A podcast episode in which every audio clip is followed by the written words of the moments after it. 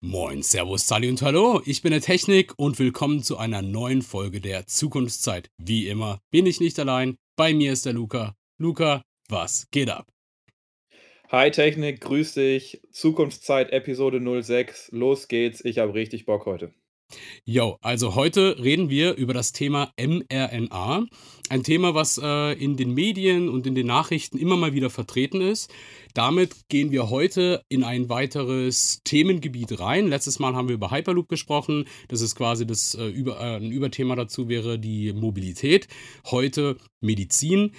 Wir wollen über mRNA sprechen, was, äh, äh, was es bedeutet, was es ist, die Geschichte und dann möchten wir in die Diskussion gehen. So sieht's aus, Technik. Und zwar, äh, wollen wir gerne am Anfang natürlich uns vor Augen führen, was ist eigentlich mRNA? Also, warum ist das irgendwie relevant?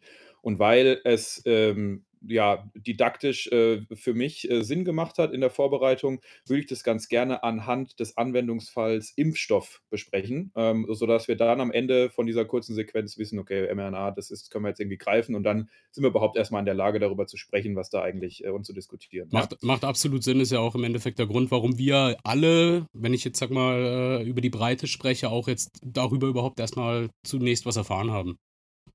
Genau, genau. Das ist auch, äh, äh, ganz wichtig. Vielleicht vor schon mal vorweggeschoben. Wir wollen heute, äh, es gern vermeiden, hier 'ne Corona-Folge draus zu machen und irgendwie über die, äh, Chancen, Risiken und, äh, was auch was auch immer von der Corona-Pandemie zu sprechen. Wir werden da am Rande nicht drum rumkommen, weil einfach mRNA da wichtig war für die äh, in der Impfstoffentwicklung, aber es soll hier wirklich gesondert um mRNA gehen und nicht unbedingt um Corona vorrangig. Also, Genau. jetzt leg lass uns aber loslegen. Also, mRNA-Impfstoffe, was ist das eigentlich? Hier würde ich mir, äh, äh, mal vor Augen führen, ganz zu Beginn, was sind eigentlich Impfstoffe, ja? Impfstoffe sind, äh, präventive Arzneimittel, die vor Erkrankungen schützen sollten, ja? Und wie macht man das? Indem man den Körper dem dem Körper die Möglichkeit gibt, auf Antikörper zurückzugreifen. Und für den Fall der Erkrankung, ähm, kann der Körper dann durch diese vorhandenen Antikörper sagen: „Okay, Moment mal, äh, ich kann mich gegen diese diese Krankheit schon schützen“, ähm, wenn er eben die Möglichkeit hat, auf Antikörper zurückzugreifen. Und, äh, da gibt's verschiedene Möglichkeiten im Prinzip, dem Körper diese Antikörper zu verschaffen, also dem menschlichen Körper die Antikörper zu verschaffen. Ähm, wir können uns jetzt heute mal drauf beschränken, dass wir die verschiedenen Impftechniken unterscheiden. Da gibt's 2 große Gruppen, und zwar herkömmliche proteinbasierte Impfstoffe und genbasierte Impfstoffe.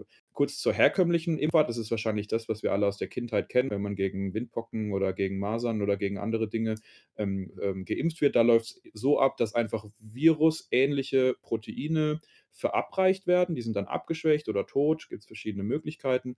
Und, äh, man gaukelt im Prinzip dem Körper in einer ungefährlichen, nicht krankmachenden Art und Weise vor, er sei grade mit einer Krankheit konfrontiert, in der Hoffnung, dass der Körper dann Abwehrmechanismen, also eine Immunantwort entwickelt, die den Körper dann für den Ernstfall vorbereiten kann und dann auch einsetzbar macht, wenn die Krankheit tatsächlich versucht, in den Körper einzudringen. Ähm, das macht sich dann für uns eigentlich nur vielleicht durch 'nen d entweder gar nicht bemerkbar oder vielleicht durch 'n bisschen 'nen schmerzenden Arm vom von der von der Spritze oder viellei es gibt auch die Möglichkeit von abgeschwächten Impfnebenwirkungen, also dass die Krankheit in abgeschwächter Form sich beim zu Impfenden, ähm, bemerkbar macht. So, das sind die herkömmlichen proteinbasierten Impfstoffe. Jetzt für heute geht's um eine Untergruppe der genbasierten Impfstoffe. Hier ist es so, dass wir nicht die abgeschwächte Krankheit, ähm, oder eine ja, die an sich, äh, injizieren in die Person, sondern, ähm, die Antigene, auf die der Körper reagieren sollen, die werden, ähm, selbst vom Körper hergestellt, indem, äh, ihm eine Information über diese Antigene zugeführt wird, ja? Ähm, das heißt, ein Virus-Erbgurt Gut wird den Körper den Körperzellen, ähm, zugeführt, sodass der Körper der menschliche Körper dann über einen Bauplan für Proteine verfügt, die den er dann nutzen kann, um potenziell Viren zu bekämpfen, die versuchen, in ihn einzudringen. Ähm, das ist halt, äh, insofern 'ne coole Sache, weil wir jetzt nicht mehr weil wir jetzt wirklich komplett ungefährliche, äh, Proteine nur noch zuführen müssen und nicht mehr irgendwie tatsächlich 'ne abgewandelte Form der Krankheit selbst. Wie gesagt, es gibt da 2 relevante Untergruppen. Das sind einmal DNA-Impfstoffe und die RNA-Impfstoffe. Also DNA-Impfstoffe ausgesprochen ist es die Desoxyribonukleinsäure. Äh, und Säure also das ist, vielleicht nur mal zur Nomenklatur. Man sagt immer DNA, das ist aber die Abkürzung des englischen Begriffs. Jetzt am Beispiel mit dem A, es ist Acid oder im Deutschen würde man richtigerweise sagen DNS. Also wäre es im Endeffekt auch der RNS.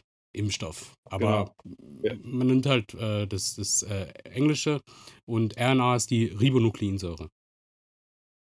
So ist es, Genau. genau. Absolut, ja. Wichtig, dass wir hier n nicht nur mit Abkürzungen um uns schmeißen, sondern wir wollen hier versuchen, das irgendwie so weit greifbar zu machen, dass wir hier drüber reden können. Das ist da absolut notwendig.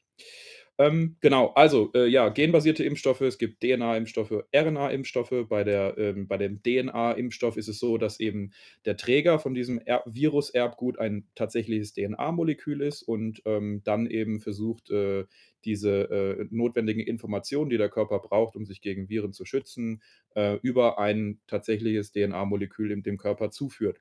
Hier ist es so, dass es theoretisch das Risiko gibt, dass dieses DNA-Molekül tatsächlich in den menschlichen Gencode, also in das Genom, übernommen wird. Das heißt, hier würde quasi ist es theoretisch möglich, dass der dass die DNA eines Menschen verändert wird durch so 'ne Aktion. Deswegen gibt's zum Beispiel auch viele Gegner der Gentherapie in der Gesell und hier kommt eben unsere mRNA jetzt zum Tragen. Die sagt nämlich, also die Messenger-RNA: „Ich übernehme jetzt die Rolle von dem DNA-Molekül, was grad eben beim DNA-Impfstoff noch das DNA-Molekül gemacht hat und überbringe die Information an den Körper.“ Deswegen wird die mRNA auch als kleine Schwester der DNA, ähm, bezeichnet. Und, ähm, hier ist es jetzt so, dass die mRNA, also diese dieses äh, dieser Träger ist, äh, deutlich instabiler als die DNA es ist und sie, hm, wird auch viel schneller abgebaut. Das heißt, äh, es besteht hier eben nicht das Risiko, dass, äh, der äh, der das menschliche Genom verändert wird, sondern, ähm, ähm, es wird einfach nur die Information ver äh, überbracht, im Prinzip wie 'nen Briefumschlag und dieser Briefumschlag wird danach zerstört sich danach selbst, ähm, nachdem die Information, ähm, äh, überbracht wurde. Und das, ähm und ansonsten funktioniert alles genau gleich wie bei den DNA-Impfstoffen. Und das ist natürlich 'ne mega Geschichte, äh, weil halt Risiken damit gesenkt worden sind. Und es ist ja auch so, dass dieses, äh, mRNA-Biomolekül ist etwas, was jeder in sich trägt. Also, wir brauchen das in der äh, in den normalen gen genetischen Prozessen, die stattfinden. Da wird die RNA benötigt, um Informationen von der DNA zu kopieren und Proteine herzustellen. Das sind sowieso Prozesse, die es gibt im Körper. Und alles, was jetzt passiert bei dieser Sache, wenn man da 'n Impfstoff oder generell diese diese diesen Träger, äh, mRNA-Träger benutzen möchte, da wird ein Proteinbaustein künstlich, ähm, verändert und, äh, schon können wir quasi maßgeschneidert, ähm, 'n mRNA, äh, benutzen und Informationen in den Körper hereinbringen, je nachdem, was wir grade machen wollen. Wenn wir jetzt grade 'n Impfstoff brauchen, dann wird eben eine ähm, eine jetzt in dem Fall 'n Covid-Virus äh, äh, Information, äh, reingepackt und an den Körper gesendet. Und später werden wir uns auch noch drüber unterhalten, dass es auch Möglichkeiten gibt, außerhalb von Impfstoffen eben so maßgeschneidert mit der RNA umzugehen. Jawohl. Ähm, ich vielleicht, um jetzt nicht, äh, komplett auszuholen, aber nur, dass man sich das noch mal vielleicht physiologisch physiologisch, äh, richtig vorstellen kann, was da im Körper passiert. Also, man muss sich ja vorstellen, ähm, nahezu jede Zelle im Körper hat 'n Zellkern. Und innerhalb dieses Zellkerns sitzt das Erbgut oder eben die DNA. Und, ähm, die Baupläne der körpereigenen Proteine, die sind eben im Erbgut drin. Und die werden dort in mRNA umgeschrieben. Und wenn diese mRNA mit diesem Bauplan für das Protein gebildet wurde, verlässt dann diese mRNA den Zellkern. Und außerhalb des Zellkerns lesen dann, ja, sogenannte Ribosomen diesen Bauplan dann ab, um das Protein entsprechend herzustellen. Ähm, und die mRNA selber, das ist dann, äh, äh, eben ein ein Stoff. Und wenn der quasi seine Informationen an dieses Ribosom abgegeben hat ähm, also, die Ribosomen können auch nur über 'nen gewissen Zeitraum, äh, diese Informationen ablesen, weil die mRNA zerfällt äh, zwischen Minuten und Stunden ist die wieder abgebaut. Ähm aber eben und diese mRNA lassen sich jetzt, äh, mit dem jeweils gewünschten Protein halt im Labor künstlich herstellen. Und wenn man da auf die Geschichte schaut, ist es ganz spannend. Ähm, das ist nämlich schon Teil also, äh, die mRNA stand im Endeffekt immer lang im Schatten der DNA-Forschung. Also, wir reden hier Zeitraum 90er Jahre. Da war äh, ist, äh, das Thema DNA-Forschung ganz groß gewesen und die ganz wenigen haben sich, äh, mit dem Thema RNA beschäftigt. Ähm, und es war auch gar nicht der Fall, dass die Forschenden Impfstoffe im Blick hatten, sondern es ging dann so um Sachen so, ja, Körperreaktionen hervorzurufen, um Brandwunden, äh, äh, äh, zu zu zu behandeln, ja, mit Blasensalben oder und so weiter. Und, ähm, dann war es jetzt auf jeden Fall in den letzten Jahren eher so, dass man sich auf die Krebsforschung, ähm, orientiert äh, oder äh, mehr auf die Krebsforschung ähm, konzentriert hat. Das waren im Endeffekt ähm, die Firma BioNTech und CureVac. Ähm, wenn man sich auch mal die Geschichte anschaut, der äh, Firmengründer der Firma CureVac, der ist äh, als, als Doktorand mit Anfang, äh, also er war Anfang 30 und der hat im Rahmen von äh, seiner Doktorarbeit Forschung betrieben mit Mäusen. Und da ging es um Reaktionen, äh, Immunreaktionen der Mäuse äh, mit DNA.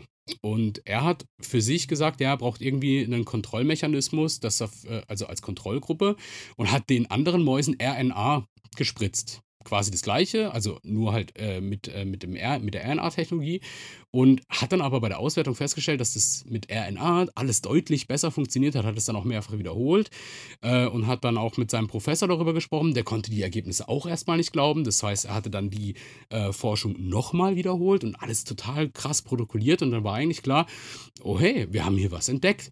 Und der hat jetzt dann in den letzten Jahren sehr viel ähm, ähm, Zusammenarbeit getrieben mit großen Technologietreibern. Äh, das waren äh, der SAP-Mitgründer hat damit investiert, Bill Gates Foundation ist mit drin und auch ähm, Elon Musk hat äh, dort ähm, unterstützt oder leistet unterstützende Arbeit. Und ähm, die Idee war einfach, dass man auch ähm, mit diesen einfachen Mitteln äh, ja, verschiedenste Krankheiten präventiv heilen kann. Ähm, und dann ist es natürlich so, also diese Forschung, das war jetzt nicht wie diese klassischen Sprüche, die man so kennt, ja, die ganzen Forscher, was sie da in der Schublade haben. Also da wurde schon parallel immer weiter ähm, geforscht. Aber als dann äh, die Corona-Pandemie auf den Plan kam, äh, gab es dann ähm, erste Gespräche innerhalb der Firmen, die sich mit mRNA beschäftigt hatten. Und dann hat man äh, erste Versuche gemacht. Und als dann Ergebnisse äh, rauskamen, die wahnwitzig toll waren im Vergleich zu dem, was man sonst so hatte, ähm, hat man quasi die komplette Arbeit äh, umgestellt. 24-Stunden-Dienst, Arbeit am Wochenende, die haben gebegelt wie die Irren und haben halt im Endeffekt ähm, ja, äh, das ermöglicht, dass wir heute Impfstoffe haben, wie, äh, diesen mRNA-Impfstoff für Corona haben. Also das sind dann so Firmen CureVac, Moderna, BioNTech, Pfizer, die benutzen die mRNA-Technologie für die äh, Impfung gegen Corona. Äh, und wir haben jetzt äh, von Luca schon im Vorfeld gehört, was mRNA macht. Und weil wir halt wirklich äh, mit, diesem, mit, mit dieser Messenger-Risonukleinsäure, Ribonukleinsäure, sage ich das richtig?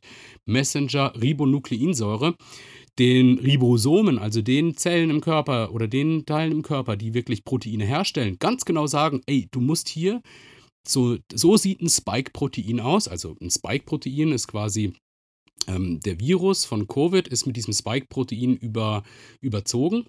Innerhalb dieses Proteins ist der Virus und das ist für, den, für, für die Zellherstellung, wenn man dem quasi diese, diese Blaupause zeigt und sagt, so sieht es aus, dann gibt es äh, die Möglichkeit, dass eben der Körper, die Zellen eine Immunreaktion ähm, hervorrufen, die T-Zellen werden angeregt und so weiter und die bilden dann wirklich Baupläne, wie sie oder Pläne, wie sie dieses äh, Spike-Protein ähm, entweder einkapseln, ausgrenzen, auf jeden Fall verhindern, dass es sich im Körper weiter vermehrt. Und das, äh, also die Kombination ist natürlich, äh, und so, so kam das im Endeffekt zustande, dass, die, dass man relativ schnell da was aus dem Plan, warum das so schnell ging und so weiter, da reden wir nachher noch drüber, aber grundsätzlich, man hatte da ja schon was in der Hinterhand. Man hat quasi nur die bestehende Technologie auf das äh, Coronavirus angewandt und dann sehr schnell festgestellt, oha, da geht ja richtig was.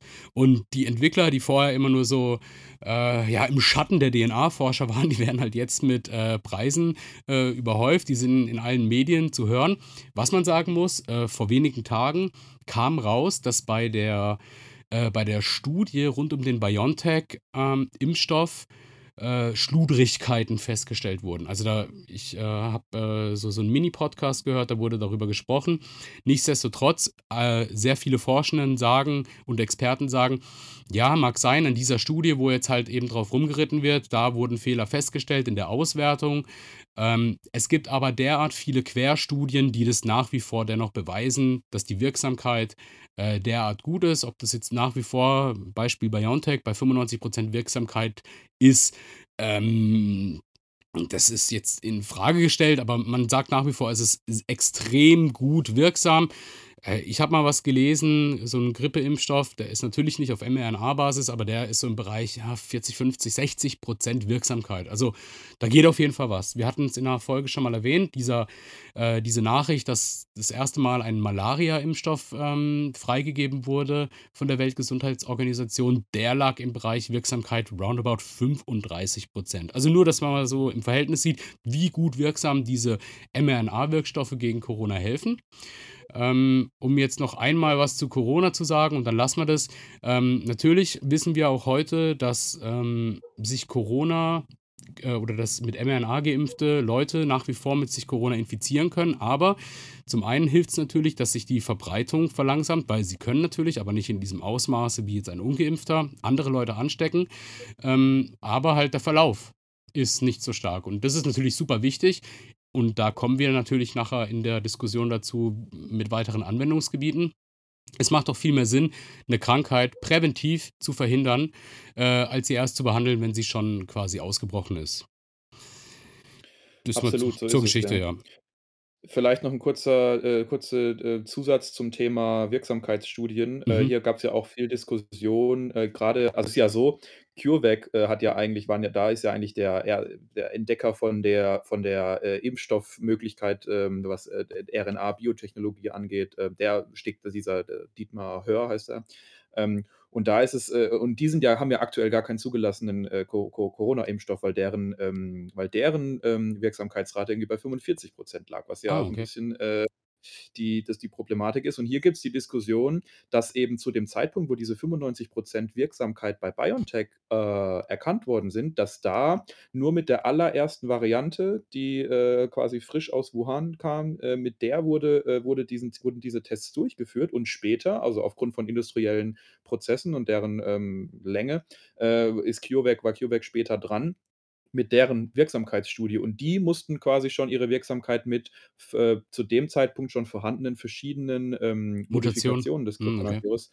Ähm, äh, testen lassen und haben dann auch irgendwo zu Recht gesagt, also, jo, also, irgendwie ist es ja 'n ungleicher äh, 'ne Ungleichheit hier, wenn, äh, BioNTech halt nur mit einer Variante und wir gleich mit mehreren konfrontiert sind. Aber gut, ähm, ich äh, meine, äh, Infos, äh, sind die, dass sowieso, CureVac, sich schon jetzt von dieser 1. Generation Impfstoffentwicklung für Corona verabschiedet hat und daran arbeitet, 'ne 2. Generation, also, eine variantenfeste, äh, ähm, ähm, opt ähm, Gestaltung ja. Dieses, äh, Impfung, äh, äh, zu herzustellen. Und das äh, daran arbeiten natürlich BioNTech, äh, Pfizer und Moderna genauso dran, aber das wird quasi der nächste Schritt für für sein, sich zu überlegen: „Okay, äh, wir sind jetzt mit verschiedenen Varianten konfrontiert und was müssen wir mit unserem Produkt machen, damit auch, äh, alle zukünftigen Varianten oder die meisten in Zukunft auch mit abgedeckt sind?“ Grundsätzlich spricht man ja mittlerweile bei der mRNA-Technologie von Impfung 2.0.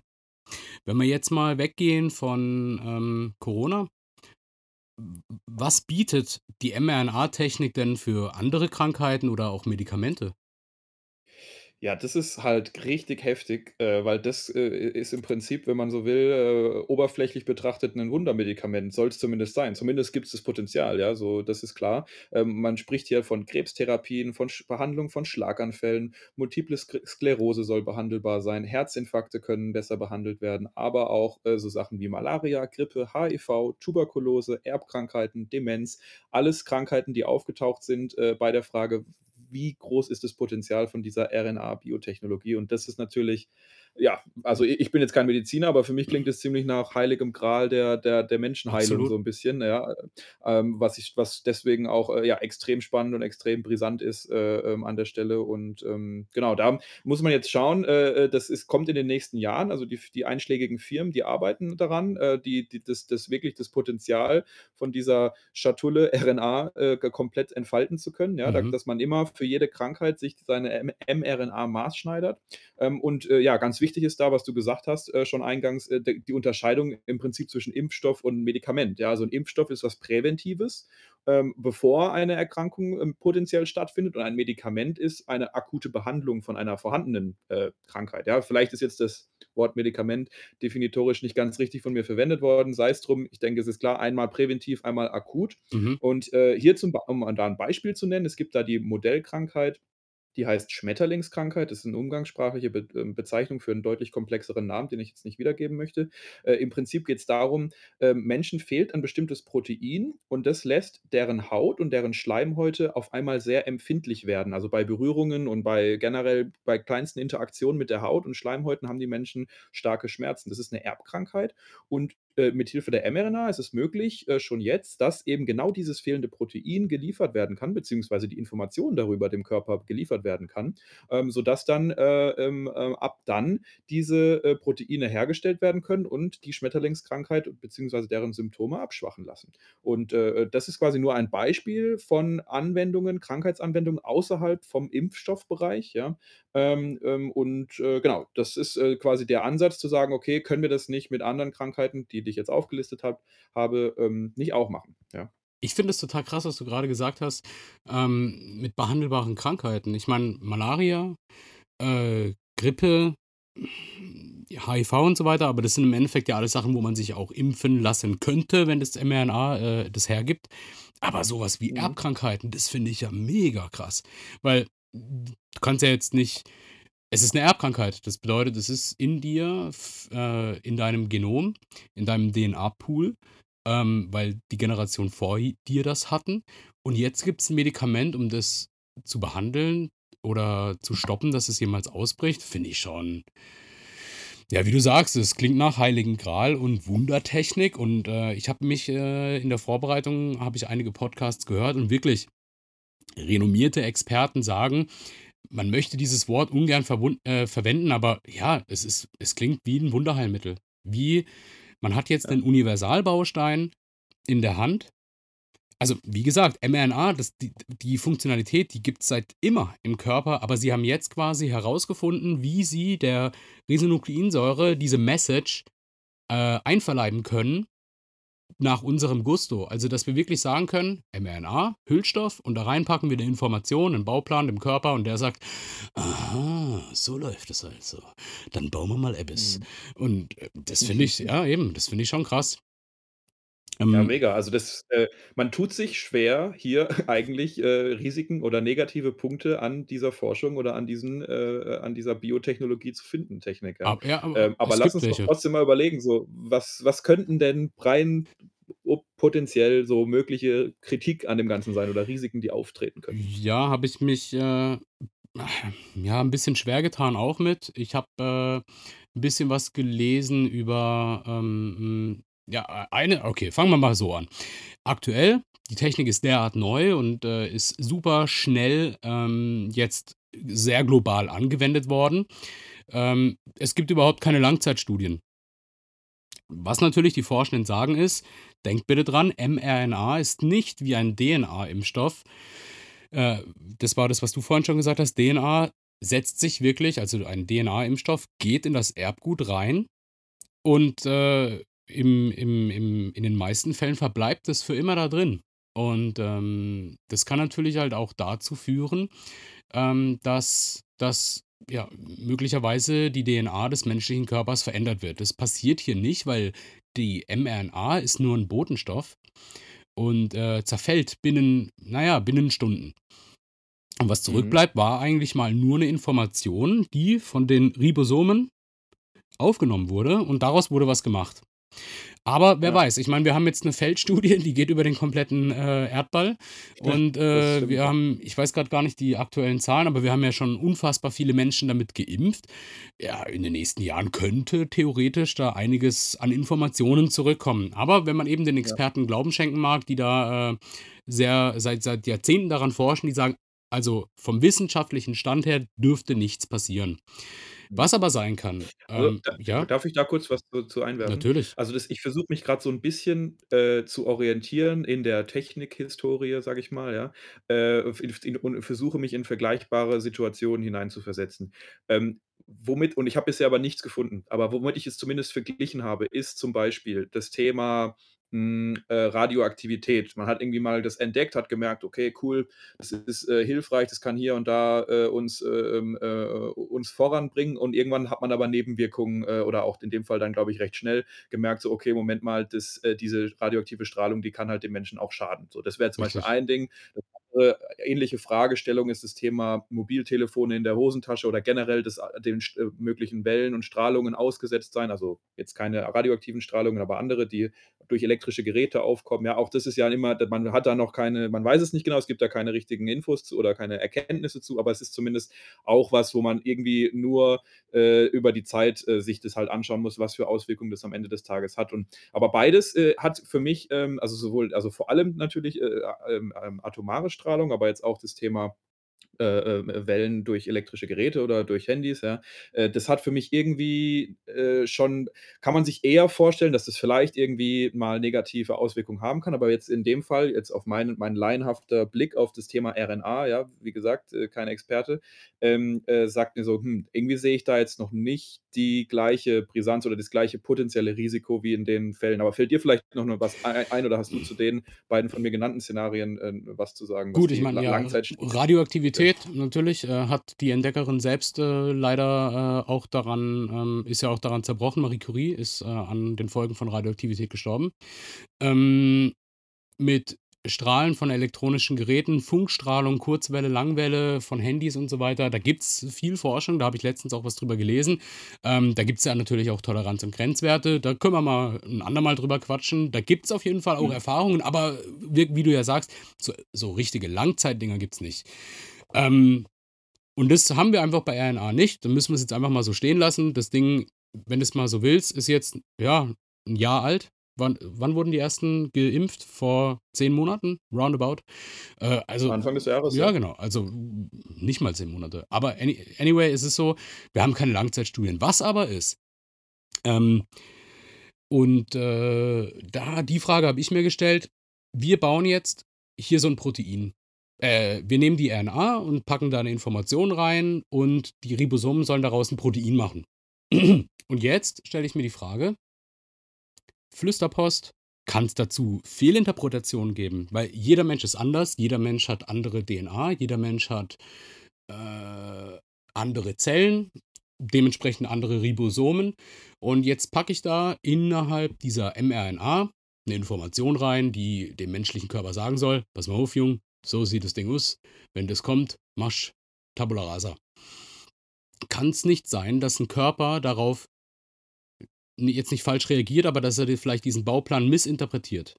Weißt du, dass er sagt, Mhm. äh, keine Ahnung, ich, äh, schicke ihm 'n Bild von 'ner Mona Lisa da rein und er sagt: „Ah, Pablo Picasso.“ Ja. Hm, Ja, du, also keine ist Ahnung. jetzt mal so ins Blaue hinein, ne? Äh, Absolut, vom keine Ahnung, absolut. können wir nicht das wollen wir jetzt auch nicht zu sehr, äh also wollen jetzt hier keine natürlich keine Angst verbreiten oder so. Ist einfach nur ein ein Das offenes drüber ist einfach 'ne nachdenken, so Frage, was genau. gibt's potenziell genau, ja. Aber das würde ja im. Endeffekt Folgendes bedeuten: Hauptsächlich, äh, wäre die Wirksamkeit gegen das in dem mRNA eingebettete Informationen, in dem Fall die Impfung gegen Corona als Beispiel, dann wäre die Wirksamkeit nicht so hoch, weil er einfach falsche äh, 'ne falsche Immunantwort drauf macht.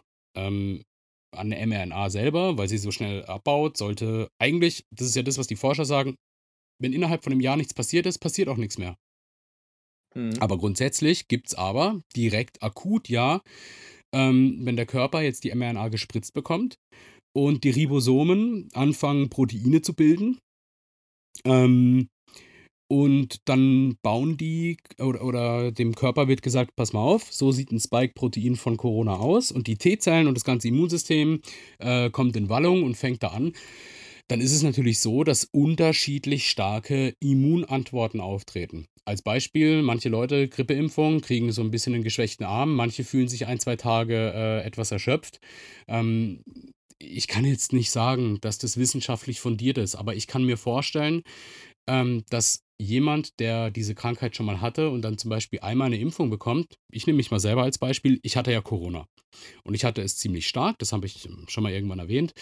Und, ähm, 6 Monate später darfst du dich dann impfen lassen. Das ist dann gilt für dich wie die Zweitimpfung, ähm, oder die Boosterimpfung. Ähm, ah, zu Boostern können wir auch noch gleich mal kurz was erwähnen, aber noch kurz, äh, Mhm. bringe ich meinen Punkt zu Ende. Ähm, und wie gesagt, ich hatte ziemlich stark Corona. Also, das nennt sich ja 'ne einen einen einen einen schweren Verlauf? Ach, wie auch immer. Ich war nicht im Krankenhaus, aber und mir und meiner Frau, uns ging's einige Tage, 2, 3 Wochen richtig, richtig dreckig. Ja, dann äh, peu à peu wieder auf die Beine gekommen, sechs Monate später dann die Impfung. Und wir hatten dann einfach zwei Tage lang gefühlt nochmal Corona. Jetzt ohne Geschmacksverlust und so, aber äh, Schüttelfrost, Fieber, ein Tag bettlägerig und so. Also das war eine richtig, richtig krasse Immunantwort. Kann jetzt nicht sagen, jeder, der Corona hatte und sich dann impfen lässt, den haut es nochmal richtig aus den Socken. Aber bei uns war das zumindest so. Und ich kann mir natürlich schon vorstellen, je nachdem, wie ein Körper mit so Informationen in so einer Fülldichte umgeht, weil ich meine, wenn du dich normalerweise mit was, äh, äh, mit, wenn du so einen grippalen Infekt hast, dann ist es ja so, man sagt doch, äh, man wird drei Tage krank, man hat sie drei Tage und man wird drei Tage lang gesund. Und dann gibt es dann noch diesen coolen Spruch, einen grippalen Infekt äh, kannst, hast du entweder eine Woche oder mit Medikamenten sieben Tage. Also, ja.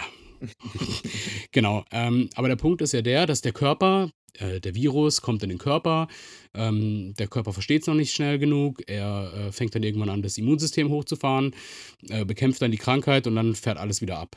Ähm, aber jetzt spritzen wir schlagartig so einen richtigen Bums an Pool mit Informationen und das Immunsystem sagt, holla, was geht hier ab? Wumsinger, voll drauf auf Mutti.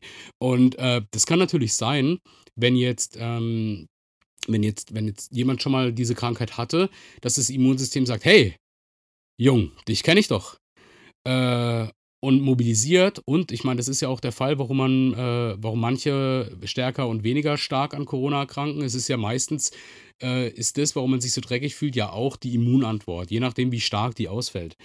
Und das ist natürlich Mhm. ein, ein, ein Risiko, dass bei so einem mRNA, äh, bei so einer mRNA-Impfung unterschiedlich starke Immunantworten auftreten können, die teilweise sehr heftig werden können. Ich habe dazu jetzt aber keinen wissenschaftlichen Hintergrund. Das ist einfach meine persönliche Erfahrung, die ich mit mRNA-Impfstoffen hatte. Ähm, Mhm. und aus dem, ich, äh, ich habe in meinem Bekanntenkreis, in meinem weiteren, habe ich einige Leute, die auch Covid hatten, nachweislich mit PCR-Tests mehrfach nachgetestet. Und da gibt es ganz unterschiedliche Fälle. Es gibt manche Leute, die hatten relativ wenige Immunantwort auf den Impfstoff und ein paar, die hat es auch wirklich nochmal ein, zwei Tage komplett rausgeschossen. Aber da ist auch Mhm. so, äh, so schnell wie es kam, so schnell ging es auch wieder. Wie gesagt, zwei Tage ging es uns dreckig, ein Tag davon mit Bett, aber dritte Tag war wieder okay. Ja, Mhm. okay. Ja, crazy. Also auch mega, das aus erster Hand jetzt mal zu zu hören, so auf jeden Fall. Und, ähm, ja, kann man jetzt muss man natürlich jetzt, äh, schauen, einfach was dann, wie du sagst, dieser große weltweite Feldversuch, was da rauskommt, wie oft quasi Leute diese Gesch äh, Geschichte oder ähnliche Geschichten erzählen, um dann, ähm, da, äh, stichhaltige Schlüsse draus zu ziehen. Aktuell ist das 'nen 'n Vermuten, ganz Mhm. klar. Ähm, eine Sache, die ich mir noch gefragt habe, das ist jetzt keine wirkliche Kritik oder 'n Risiko, ähm, aber es ist so 'n bisschen den allgemeinen wiederkehrendes Thema, immer wenn's darum geht, wenn der Mensch es schafft, irgendwie sich gesünder zu machen oder ihn und de facto quasi länger leben zu lassen oder irgendwie, ja, dass es den Menschen halt einfach besser geht, ja, was ja was ja was sehr Positives ist, was ja quasi der der Ursprung jeden Fortschritts und jeden Innovationsgedanken eigentlich ist, ist ja Dinge zu verbessern, zu vereinfachen, zu verschnellern. Ist der Grundgedanke von Ähm, 'nem das ist Buch. ja Wi Genau, Wissen kompakt ähm jemandem zur Verfügung zu stellen. Genau. Aber ja? Genau, absolut. Und die und ich habe mir jetzt habe mich gefragt, jetzt in diesem Kontext, äh, jetzt mal 'n bisschen aus der Vogelperspektive wieder, ist es vielleicht irgendwann, äh, 'n 'n 'n Baustein von 'nem Prozess, wo der Mensch sich vielleicht potenziell zu lang leben lässt, dass wir vielleicht, äh, die Kapa da dadurch die an Kapazitätsgrenzen stößen, die's ja jetzt schon gibt, ja? Ähm, wo wir sagen also, ich sage jetzt nicht, wir sollten keine natürlich nicht wir sollten jetzt hier versuchen nicht mehr weiter versuchen, Krankheiten zu bekämpfen und den Menschen möglichst gesund und möglichst lang leben zu lassen, ja? Aber, äh, trotzdem drängt sich ja irgendwie die Frage auf, so, okay, bei so und so Geburtenraten und bei dem und dem, äh, äh, äh, sage ich mal, wenn das Wohlbefinden des Menschen steigt, dann ist ja auch, äh kommen wir dann auf der also, global gesehen schneller an dieses an an an Grenzen, äh, mit denen wir dann da mit umgehen müssen. Also, das ist ja so ein 'n 'n Thema, ähm, äh, eigentlich, was so aus dieser aus diesem, äh, Utopiegedanke Unsterblichkeit heraus äh, ja, was ja in vielen Science-Fiction-Filmen, äh, auch, ähm, thematisiert wird. Aber das ist jetzt in 'nem ganz kleinen, abgeschwächten Format ist bin ich jetzt grade, als wir drüber gesprochen haben, draufgekommen. Hm, Mhm. ist das was man betrachten sollte, aber auch einfach nur mal gesponnen, ja? Was Das ist ja die grundsätzliche Diskussion, die du mit jedem Medikament, mit jeder Impfung, mit allem, was, äh, so was macht, ja hast. Ja. Ja, schwierig. Das, äh im im Endeffekt ist es doch einfach so je nachdem, von wie weit oben du guckst. Wenn du jetzt von ganz weit oben schaust, sagst du: „Ja, schwierig“, ähm, wenn wenn alle Menschen unendlich lange leben, ja, wie geht es dann weiter? Aber wenn du in den ganz kleinen Kosmos guckst, familiär, na ja, wenn's da 'n Medikament gibt, der deinen Vater, äh, überleben lässt, dann willst du das haben. Ja, natürlich, Genau. klar. Deswegen Das auch äh, nicht nicht falsch verstehen, nein, nein, nein, nein, nein, äh, schon klar, schon klar. Aber der Punkt ist einfach, ähm, die Diskussion, wie die meisten haben immer ganz viele Betrachtungspunkte und nein, der Punkt ist gerechtfertigt. Man kann über so was reden. Ähm, grad das Thema die Potenziale von mRNA, Erbkrankheiten, ähm, und so weiter, was man alles damit heilen könnte. Ähm, muss man sich halt mal anschauen, äh, wo die Reise hingeht. Aber grundsätzlich erst mal eine medizinische, wahnsinnige Technologie, die aber halt auch immer mal wieder, äh, in der Diskussion steht. Und, äh, eines war dieses Innovationstempo. Äh, das nächste ist, äh, aktuell das Thema Boostern. Was hat's damit auf sich? Äh, und warum müssen wir jetzt nicht nur die Alten sorry, dass ich das so stumpf sage, äh, die die ältere Generation zum dritten Mal impfen? Warum empfehlen wir das jetzt eigentlich auch schon allen anderen? Ähm, und warum muss man das bei mRNA machen? Ja. Ähm, la lass uns doch erst kurz das B dieses das Booster-Thema abhaken und dann Genau. lassen und danach auf das Innovationstempo zu sprechen gehen. Absolut, ja. Ja, äh, offen gesagt, ich äh, ich weiß es grad gar nicht, warum wir jetzt, äh, mRNA zweimal machen müssen oder potenziell dreimal, aber ich glaube, du hast da, äh, stichhaltigere Infos zu. Vielleicht Ja, also, kurz wiedergeben. ich habe äh, ich habe mir dieses Interview angeschaut von dem CureVac-Gründer. Und was er im Endeffekt sagt, ist: „Wir geben ja dem Körper diese Information mit.“ Und jetzt baut er daraus, ähm, die Proteine und, äh, merkt sich die und baut die dann, äh, so weit um und das Immunsystem und so weiter weiß das alles, wie es dann funktioniert.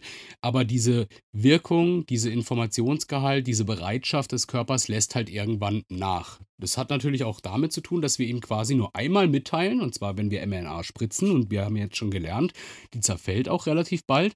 Aber wir sagen ihm jetzt einmal schau mal, ich versuche das mal ganz stumpf an 'nem Beispiel zu machen. Ich erzähle dir heute 'ne Geschichte.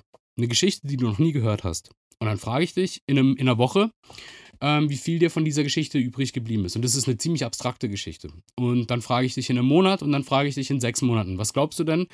Du verlierst doch immer mehr davon äh, da äh, davon. Und jetzt ja, wenn man jetzt das Beispiel jetzt weiterspinnen würde, würde man sagen: „Ja, der Mensch, der erfindet sich da noch irgendwelche Wahrheiten, die er denkt zu glauben, noch dazu.“ Aber sei's drum, das Beispiel passt ganz gut.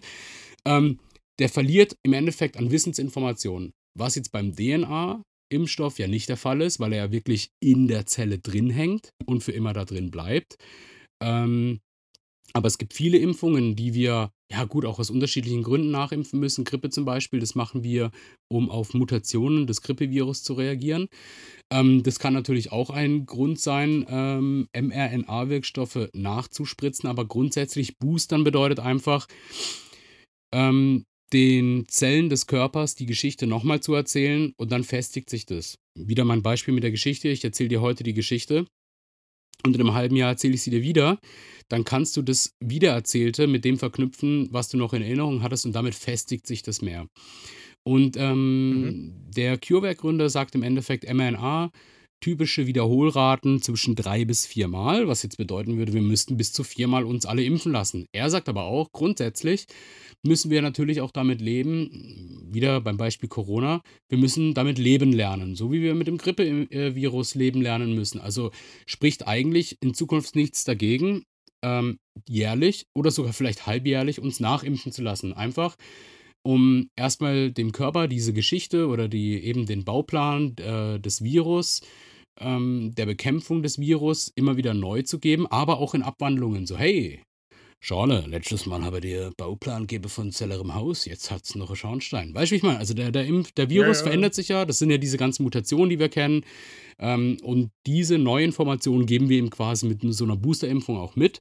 Ähm, also, verändern wir auch den mRNA-Impfstoff an an sich und grundsätzlich boostern, um die Immunabwehr aktuell zu halten und auch immer wieder, äh, das Immunsystem quasi am Ball zu, äh, behalten. D deswegen boostern wir. Ja. Ja, okay, ja, cool. Ne, habe ich verstanden, wunderbar. Ähm Ja, also das heißt das heißt, wir müssen damit davon ausgehen, dass äh, oder wir hoffen, dass, äh, der, äh, mRNA-Impfstoff, ähm, ein reger Begleiter wird in der Zukunft, den wir gemeinsam mit anderen Impfungen, die auch wiederkehrend sind, dann mit verimpfen und das quasi zum Repertoire zum Impfrepertoire hinzufügen. Das wird wahrscheinlich so passieren, ja. Mhm. Okay. Cool. Ähm, dann Genau. lass uns doch jetzt mal kurz zum Thema, äh, Innovation, äh, sprechen. Ähm, Mhm. das ist ein 'n 'n 'n 'n Herzensthema von mir, weil das die diese diese Impfstoffentwicklung, Corona-Impfstoffentwicklung für mich, ähm, ein eine Blaupause war, für was 'ne Gesellschaft oder ein ein ein Staat, ein Staatenbund oder auch die ganze Welt für zu was die in der Lage ist, ähm, äh, wenn alle an einem Strang ziehen und wenn's wirklich notwendig ist, ja. Mhm. Und zwar muss man ja sagen, dass die, äh, äh, was ja jetzt das Krasse ist, dass dieser Impfstoff ja innerhalb von einem Jahr grob, äh, entwickelt und zugelassen wurde. Und das ist ja normal ein Prozess, der bis zu 10 Jahre oder länger dauern kann, ja? Und da muss Mhm. man sich Ja. jetzt die äh, äh, die Frage stellen, so: „Okay, woran woran liegt es?“ Und das hat sicherlich sicherlich, äh, äh, hat da natürlich die Corona-Pandemie ein, äh, aufs äh, von außen aufs Gaspedal gedrückt und 'nen gewissen Zwang erzeugt. Aber man muss ja auch dazu sagen, es ist jetzt ja nicht so, dass hier Sachen verimpft werden, die noch nicht ausreichend, getestet wären oder die irgendwie mögliches, ähm, äh, also ernstzunehmende akute Risiken, in sich behalten, sondern es ist ja so, dass da Kommissionen Impfkommissionen und, äh, äh, Behörden verschieden also in Deutschland sind die noch mal anders als in den USA und generell jedes Land hat ja da seine zuständige Behörde, die Impfstoffe zulässt. Und die äh, diese Testverfahren, da ist jetzt grade für die EU und für die USA sind das die bewährte Testverfahren, ähm, die wurden ja trotzdem erfolgreich, ähm, äh, durchlaufen, auch wenn das Notzulassungen oder Eilzulassungs äh, waren und die Verfahren beschleunigt wurden. Aber trotzdem ist es jetzt nicht so, dass wir da 'n Qualitätsverlust, äh, in in in ernstzunehmender Art und Weise hingenommen haben, nur um jetzt irgendwas zu haben, sondern wir haben hier tatsächlich einen Innovationsprozess, also einen Entwicklungsprozess von 'nem Produkt, in dem Fall 'nem Impfstoff, in einem 1/10 der Zeit in der durchschnittlichen Zeit abgezogen. Ähm, und das ist was äh, und dann auch noch für so was, wirklich Menschenleben gerettet hat. Das muss man ja sagen. Millionen von Menschen wurden wahrscheinlich, ähm, äh, vor 'nem schlimmen Verlauf zumindest, äh, ähm, bewahrt durch diese mRNA-Impfstoffentwicklung und die schlussendliche Verimpfung? Und das ist für mich so was 'n geiles Ding und mit auch einer der zentralen Gründe, warum ich Bock auf diesen Podcast hier habe, weil man da sieht, ey, Technik und Fortschritt können uns das Leben besser machen, nicht nur besser machen, in dem Fall können's kann's Leben retten, wenn wir das richtig angehen, ja? Und hier war's einfach so, dass die Gesellschaft, die Politik und die Wirtschaft, die die die wussten alle, äh: „Okay, wir brauchen jetzt halt den Impfstoff. Das ist die wir wir können nicht ewig lang in 'nem Lockdown, ähm, äh, das war äh, verbleiben“, ja? Das war ja in in Deutschlands Geschichte der 1. Lockdown, der 1. Ausgangssperre, die so jetzt im im Deutsch im Fall von Deutschland verhängt wurde und auch in anderen Ländern. Und hier war's einfach so, dass dass Fortschritt und Technologie, ähm, ähm, einen einen Damm gebrochen haben, eine Möglichkeiten eröffnet haben, die uns wieder zu 'nem normaleren Leben verholfen haben und die einfach haben noch mal äh, unterstrichen, Leben gerettet haben, ja? Und das ist, äh, finde ich, so 'ne krasse Story und so 'ne coole, äh, Sache zu wissen, dass das möglich ist, wenn's drauf ankommt. Das würde ich mir natürlich sofort das ist dann das 1. Gedanke, den man hat. Ich würde mir das natürlich in zig anderen Bereichen genauso schnell wünschen, ja? Grade Thema Energiewende oder generell Klimaschutz oder andere Bereiche, ja, wo man sagt so: „Ey, es geht doch so. Warum warum müssen wir an anderen Stellen grade in in Deutschland uns so querstellen politisch und bürokratisch und keine Ahnung, äh, an gewisse Prinzipien festhalten, wenn wir doch, äh, tatsächlich hier schon mal gezeigt haben: Leute, wir können so viel schneller sein.“ Äh, und das, äh, hat mich so 'n bisschen einfach hoffen bringt mich zum Hoffen, dass ich weiß: „Okay, wir können das als Gesellschaft, wenn's drauf ankommt. Wir müssen jetzt nur den Willen, äh, schaffen an den richtigen Stellen und dann können wir uns Elemente da herausgreifen.“ Äh, natürlich geht's jetzt bei den Problemen nicht immer um Leben und Tod. Das beschleunigt natürlich alles, ja klar. Der Mensch ist immer am effizientesten, wenn's um Leben und Tod geht, ja? Das das muss man dazu sagen. Aber, ähm, äh, grade bei der Klimakrise geht's de facto auch irgendwo um Leben und Tod auf 'ne andere Art und Weise, in anderen Geschwindigkeiten, anderer Aber ja, genau, jetzt sprichst du aber aber genau das richtige Thema an. Das ist die Geschwindigkeit. Hier war Ja. das akut Ja. ein richtiger, sorry, Schlag in die Fresse. Ähm, und dann hat man einfach das ist ja, äh, der die Unterscheidung, warum das so schnell ging. mRNA war schon in Forschung da. Man hat nur 'n bisschen Zeit gebraucht, um, ähm, das jetzt auf den Coronavirus, äh, umzumünzen. Und dann natürlich waren's Mhm. Eilverfahren, weil der Wille da war, ähm, aus diesem Schlag aus der Fresse rauszukommen. Äh, und und die Ja. Klimakrise spüren die wenigsten. Und auch bei der ich meine, es gibt Corona-Gegner, die leugnen, dass es den Virus überhaupt gibt. Genauso gibt's 'n Haufen Leute, die die Klima den Klimawandel, äh, wie er aktuell stattfindet, immer mit dem Gleichen abkanzeln mit: „Den Klimawandel gibt's schon immer.“ Ja, äh, nein, nicht so. Aber im Endeffekt ist es halt 'nen langsamerer Prozess. Das ist doch von Al Gore dieses super Beispiel: Pack 'nen Frosch in 'nen Topf mit Wasser und mach dann die Herdplatte an. Der der Frosch stirbt, weil er das gar nicht versteht, dass es jetzt so kochend heiß wird, dass er stirbt. Wenn du 'n Frosch nimmst und du wirfst ihn in 'nen in 'nen in 'nen Eimer voller kochendes Wasser, springt er sofort wieder raus. Und der kochende Eimer Mhm. Wasser war einfach Corona. Und der langsam erwärmende Bottich, das ist die Klimakrise. Wir sitzen in diesem Topf, der Mhm. langsam heißer wird Mhm. und wir sind der Frosch, der blöd zuguckt. Und weil, Mhm. wenn du's so willst, mRNA war 'ne äh, 'ne war eine Technologie, die erforscht war. Ja, wir haben erforschte erneuerbare Energien. Wir haben Photovoltaik, wir haben, äh, Windkraft, wir haben Staukraftwerke, wir haben theoretisch Speichermöglichkeiten mit Wasserstoff und so weiter. Mit Wasserstoff kann ich auch Gasheizungen komplett obsolet machen. Aber der Punch ist einfach nicht da. Dieses: „Okay, let's do it“, sondern: „Ja, du, jetzt steige mal aus der Atomkraft raus und dann machen wir hier die Kohlekraftwerke wieder hoch.“ Das finde ich ja zum Beispiel das ist nur mal kurzer Mini-Exkurs NRW. Da steht eines der modernsten Kohlekraftwerke. Das läuft aber nicht, weil in 'nem Bundesland daneben äh, oder weil in dem Bundesland, wo dieses, äh, Kohlekraftwerk steht, sind einfach, ähm, die ganz einfach die Gesetze so, dass es für den Betreiber nicht lukrativ ist. Äh, quasi auf der anderen Flussseite, anderes Bundesland, steht ein Kohlekraftwerk, was Jahrzehnte alt ist, älteste Technologie verwendet. Es stößt unheimlich viel mehr aus wie dieses neue bei geringerem Stromoutput und viel höherem Kohleverbrauch und viel größerem CO2-Ausstoß. Aber das läuft, weil's halt lukrativer ist, weil's dann noch gepusht wird vom von der Politik. Und und das ist einfach dieser Humbug, in dem wir gerade sitzen, in diesem köchelnden Topf Wasser. Und da muss mal einer vielleicht einfach mal hingehen und 'n Induktions oder Gasbrenner drunter packen, dass das Ding mal richtig, äh, 'n Dampfhammer gibt, äh, in der Hoffnung, dass wir dann noch in der Lage sind, überhaupt noch was zu ändern. Und das ist so da will ich jetzt quasi, äh, auch die Brücke schlagen, was du grade gesagt hast, wenn der wenn es ist nicht immer nur die Wirtschaft, die will, sondern es muss halt auch einfach die Politik wollen und das Volk. Und, ähm, da war das so. Wir alle wollten raus aus'm Lockdown. Wir alle wollten unser altes Leben zurück. Ah, Ja. und deswegen ging das so schnell. Und, ähm, natürlich in dem Zusammenhang, äh, die Experten sagen, äh, mRNA ist zwar nicht so tief erforscht, aber das Risiko, was wir hier eingehen, ist sehr gering im Verhältnis zu anderen Sachen. Deswegen hat man das gemacht. Ja. Du, es ist aber auch mit allen neuen Sachen mit jedem Fortschritt ist Risiko verbunden. Jeder muss also, man das war doch schon immer so. Wenn wir Ja. das jetzt wir müssen halt und das ist ja auch so 'n Ding von Deutschland generell, wenn man die Innovations äh, Mechanismen und Prozesse in Deutschland anschaut im Vergleich zu den USA zum Beispiel.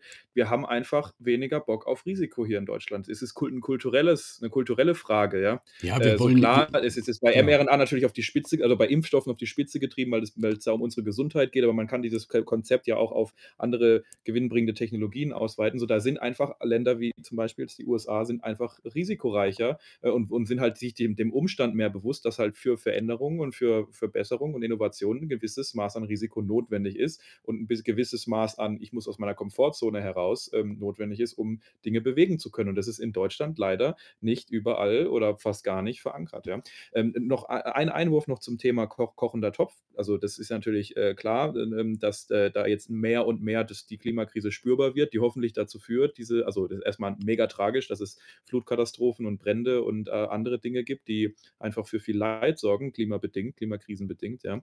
Aber, äh, ein Beispiel, was ich gestern gehört habe, äh, äh, beim ähm, äh, in 'ner Talkshow ist, es gibt in Pakistan 'ne Stadt, die heißt Jamalabad oder so ähnlich, äh, und die ist einfach ho schon heute nicht mehr bewohnbar von Menschen, weil es da nachts im Durchschnitt einfach über äh, irgendwie über 40 C hat und die Luftfeuchtigkeit, keine Ahnung, da gibt es und die Zusammensetzung ist einfach so, dass aufgrund einer der Klima ähm, äh, ähm, man dort ganzjährig nicht mehr leben kann. Das ist quasi das erste mir bekannte Beispiel von Klima äh, von ernsthafter Klimamigration, dass man sagt: „Okay, wir haben jetzt hier 'n Ort geschaffen auf der Welt“ Welt, klimakrisenbedingt, wo wir nicht mehr hin können. Mhm. Äh, und natürlich sind leider diese Leute, die dort wohnen, ist halt nicht äh, Berlin oder LA oder Washington, ähm, äh, sondern es ist halt ähm, eine Stadt in Pakistan, äh, die, wo jetzt mal nicht so viel Impact äh, leider äh, gesellschaftlich für die global gesprochen herausgeht. Aber wir merken das hier und da schon. Wir müssen uns als Menschen das halt nur bewusst werden. Und es ist halt leider die Krankheit, an die wir Menschen so mit uns tragen, dass wir, solange wir Sachen nicht wirklich spüren, sondern nur auf dem Papier sehen, wo wir wissen aber sicher, dass es passiert, reicht es noch nicht, dass wir ähm, wirklich aktiv werden. Und das ist das Problem bei der Sache. Ja. Ja. Das ist mein Lieblingsspruch. By changing nothing, nothing changes. Ja. Oder was, äh, was hat auch Einstein gesagt? Die, ähm, die Definition des Wahnsinns ist doch, immer wieder das Gleiche zu tun und ein anderes Ergebnis zu erwarten.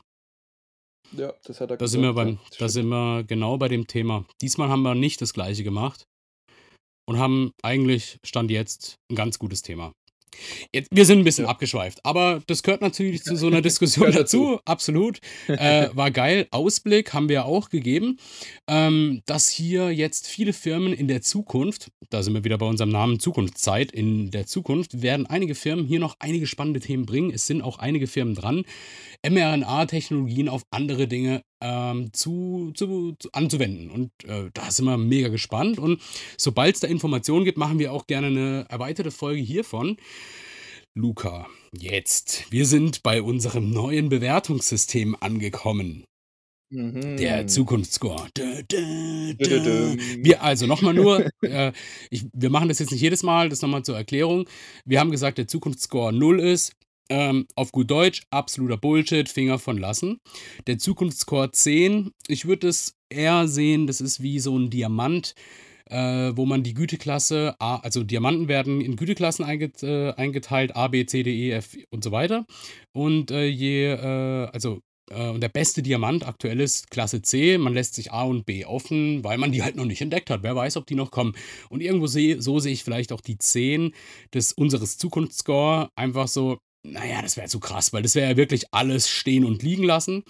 Ähm, und Das Perpetuum mobile wäre Perpetuum mobile, absolut. So, und äh, letzte Folge hatten wir über Hyperloop gesprochen. Dem hattest du eine 4 gegeben.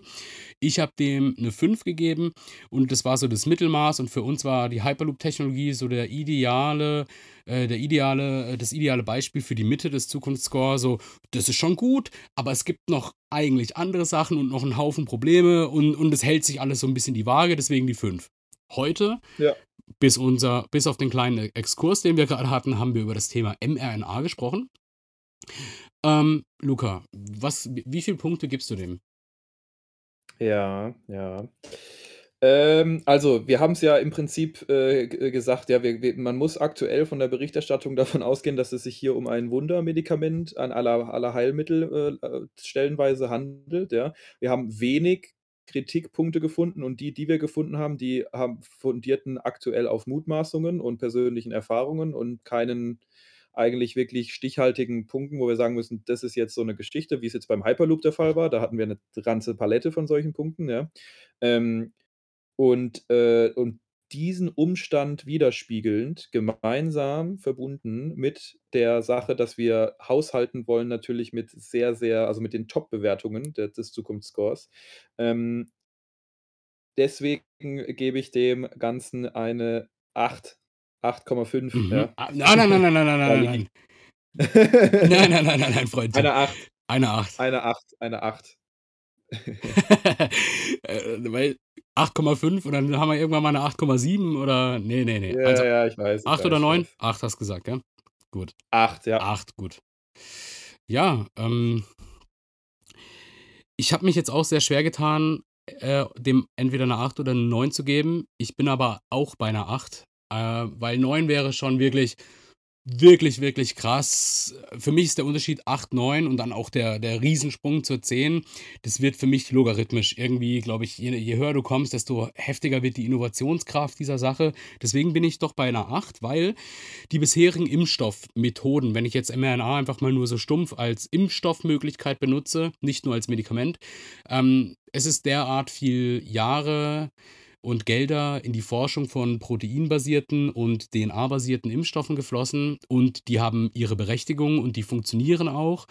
Ähm, und da sind Langzeitstudien gemacht worden, wo man sagen muss, äh, ja, hier kann man bei einigen Dingen weiterbleiben. Und man muss natürlich sagen, mRNA ist derart jung, dass man ähm, natürlich versuchen sollte, deswegen ist so ein hoher Score, ähm, hier weiterzuarbeiten und vielleicht auch andere bestehende Impfstoffe durch mRNA, sofern es denn äh, einen sinnvollen Grund dafür gibt, durch mRNA zu ersetzen.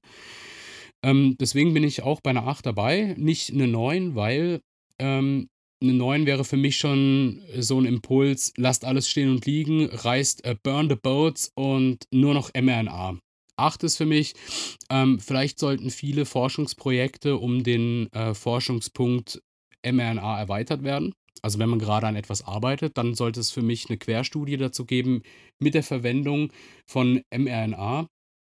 Und äh, deswegen ja, bin ich auch bei einer 8.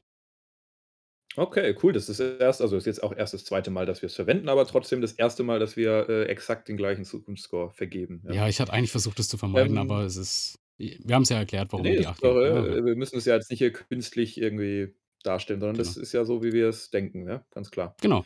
Cool, Jo, ja, und wir wollen jetzt auch nicht künstlich die Folge noch weiter verlängern, weil wir auch schon abgeschweift sind. Und, ähm, ja, äh, an der Stelle vielen Dank für euer klasse Feedback.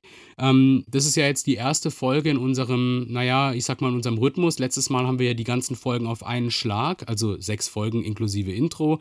Ähm, Intro ist halt 0, deswegen ist es heute die sechste Folge. Aber wir haben ja diesen ganzen Pulk hochgeladen, dass die Leute so ein bisschen 'n Pool haben, was sie sich reinziehen wollen. Und wir haben ein tolles Feedback bekommen. Wir sind in den Spotify-Charts in der Kategorie Technologie bis auf Platz 17 gewesen. Wow, Leute, vielen, vielen Dank. Danke für euer Feedback, ähm, und auch, äh, für Themenvorschläge. Und eines dieser Themenvorschläge heute, mRNA, haben wir direkt umgesetzt oder wir hatten es wir hatten's schon aufm Plan, aber das war so, ähm, es kam direkt 'nen Feedback: „Hey, mach doch, äh, irgendwie was über Medizin.“ Ah ja, alles klar, dann machen wir mRNA. So, wenn ihr, die jetzt neu dazugekommen sind, äh, mit uns Kontakt aufnehmen, schaut in die Shownotes. Da sind alle Möglichkeiten aufgelistet, ähm, die ihr habt, mit uns in Kontakt zu treten. Vergesst nicht, diesen Podcast zu abonnieren, um die nächsten Folgen nicht zu verpassen. Wir sind absolut bemüht, äh, in einen wöchentlichen Turnus zu kommen, dass wir Montagmorgens in der Früh uploaden, dass ihr, äh, dann frisch in die Woche startet mit unserem Podcast auf dem Weg zur Arbeit oder what auch ever. What auch ever, auch geil. Äh, aber grundsätzlich nimmt's uns mal nicht krumm, wenn's vielleicht mal 'nen 2 Wochen Abstand gibt, aber der Fokus ist jetzt aktuell auf 'nem wöchentlichen Rhythmus. Ist viel, äh, ist krass für da, wo wir gerade stehen, aber, äh, let's give it a try. Noch mal vielen Dank, haut rein und, äh, jo, bis demnächst. Danke auch von meiner Seite. Liebe Leute, stay tuned in der Zukunftszeit.